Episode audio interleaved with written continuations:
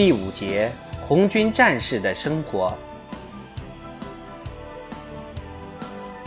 中国士兵在国外的名声很不好，很多人觉得他们的枪主要是摆设，打仗只是用鸦片烟枪，双方交火都互相约好了要朝天放枪，战斗结果由阴阳决定，士兵想金用鸦片发放。从过去大多数军队的情况来看，以上说法部分属实，但此时。装备精良的一流中国士兵，已不再是插科打诨。中国仍然有许多部队像滑稽戏一般，但这几年新型中国战士已经成长起来，他们不久就会取代以往的那些战士。内战，尤其是红军与白军之间的阶级战争，已经付出了高昂的代价。战争往往打得既惨烈又残酷。双方都不打算让对方有喘息之机。如果说在其他方面，十年中国内战没能取得什么成就，但他至少创建了一支核心作战力量，培养了一批善于运用现代技术和战术的军事人才，并且很快就建成一支强大的军队，不会再被视为没用的摆设了。人才从来不是问题。在一九三二年淞沪战役期间，我就已经发现，中国人与其他任何国家的人一样能战斗。姑且不考虑技术上的局限性，真正的问题在于统帅没有着力培养麾下的人才，培养他们的军事纪律、政治信念和夺胜意志的能力。红军的优势在于此。他往往坚信自己是唯一为理想而战的作战方。红军在建军的教育方面更为成功，这使得他们能够在与技术及数量上占据巨大优势的敌军相抗衡。红军中所占比重最大的是中国农民，他们有着顽强的忍耐力，能够毫无怨言地接受艰难困苦。是不可战胜的力量，这在长征中已经得以体现。红军在各个方面经受了严酷考验，他们的长时间露宿野外，吃的是粗劣的食物，但仍然团结在一起，表现出一支强大军事力量应有的面貌。这还体现在红军对日常生活的严格要求上。我在宁夏、甘肃见到的红军部队，都驻扎在窑洞富裕的地主以前的马厩，用泥土和牧草搭建的营房，昔日官吏或驻军弃置的长院和房子里。他们睡在硬邦邦的炕上，没有草垫铺，每人只有一条棉毯可以盖，但这些房间却非常整洁。尽管地面、墙壁和天花板都刷了混有白粉的泥土，他们几乎没有饭桌或者书桌，用的椅子是堆起来的砖块或者石头，因为敌人在撤退之前就将大部分家具损毁或者运走了。各连有自己的炊事员和给养员。红军的伙食极其简单，小米和白菜。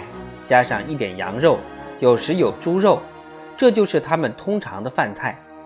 但他们似乎过得很好。咖啡、茶、蛋糕、各种糖果或者新鲜蔬菜，这些几乎从未听说过。他们也不记挂这些。咖啡罐比咖啡宝贵，没有人喜欢咖啡，它喝起来像药。不过一个好罐子。可以当耐用的饭盒，热水几乎是唯一可以享用的饮料。喝凉水则被明确禁止。不打仗的时候，红军战士每天都很充实，也很忙碌，就像在南方一样。他们在西北也经常很长一段时间没有军事活动，因为红军每攻占一个新的地区就要休整一两个月。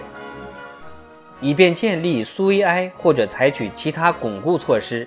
这时，他们只派一小支队伍去前哨执勤。除了定期发动大规模围剿的时候，敌军几乎一直处于防守状态。在既没有作战也没有执勤的时候，红军战士执行每星期六天的作息制度。他们早上五点起床，晚上九点熄灯号就寝。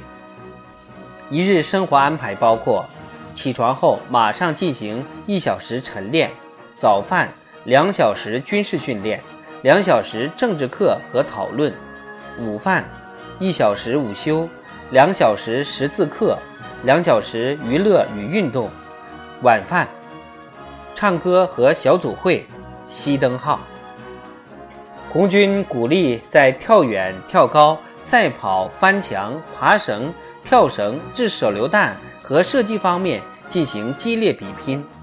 由于红军动作迅速、爬山敏捷，中国报界给他们起了“人猿”的混名。要是你观看过他们的爬墙、跳杆、跳绳等活动，你就很容易理解这其中的原委。在体育运动、军事训练、政治知识、读写能力和公共卫生等方面的团体比赛中，从班到团都为优胜者颁发锦旗。我看到获得这类荣誉的部队将锦旗陈列在他们的列宁室里。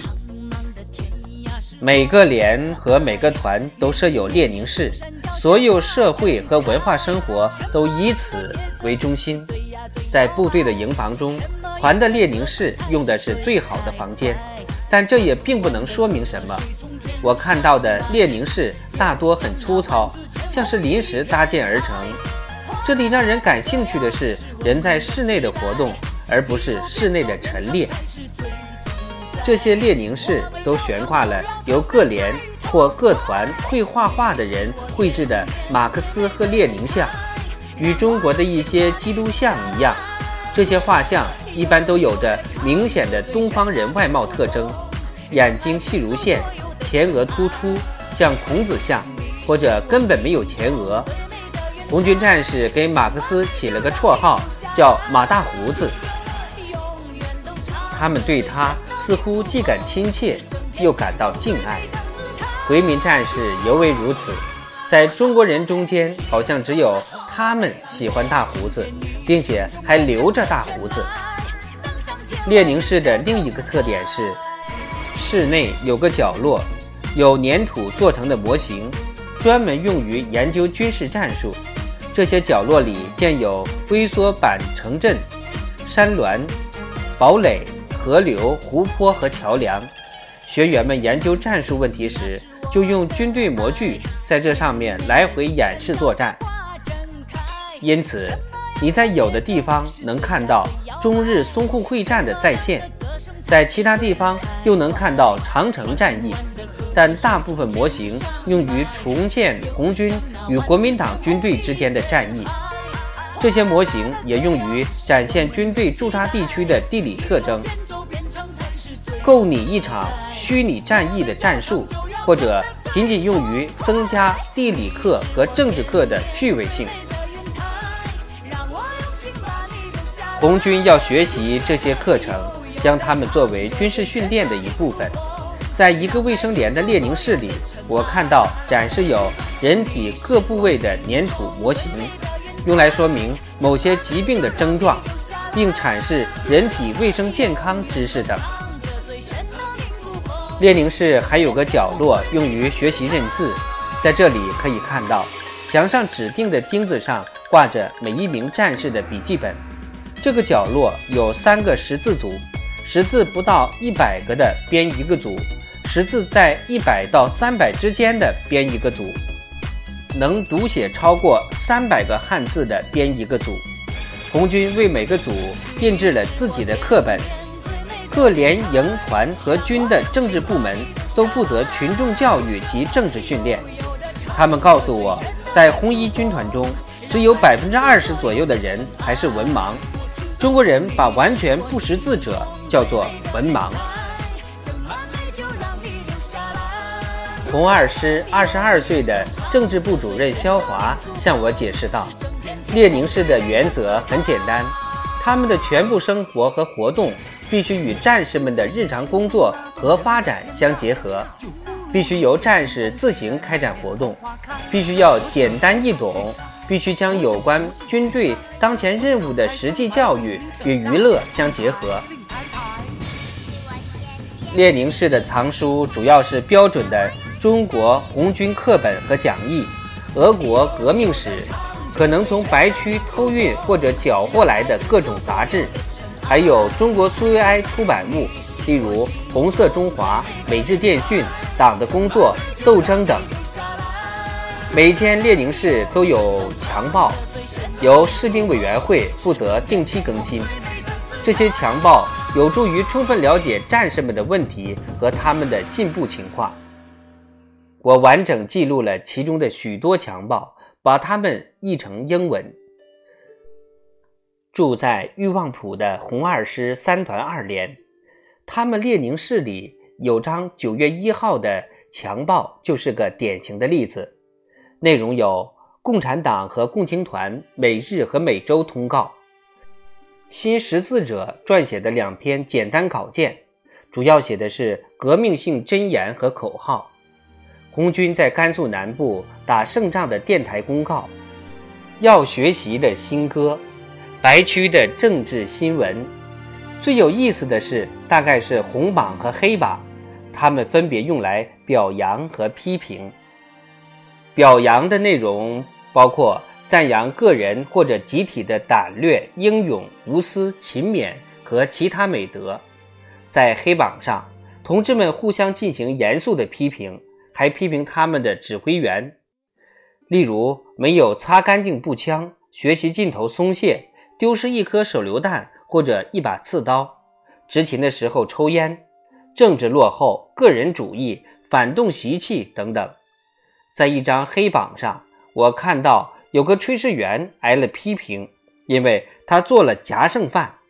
在另一张黑榜上，有个炊事员指责某人总是埋怨他做的饭菜口味差。许多人听说红军喜爱英国的乒乓球运动，觉得很有趣。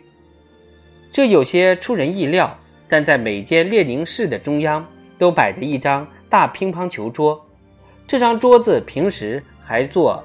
餐桌用，到了饭点，列宁室便成为餐厅，但总是会有四五名共匪手拿乒乓球拍、乒乓球和球网，催促同志们赶紧吃完。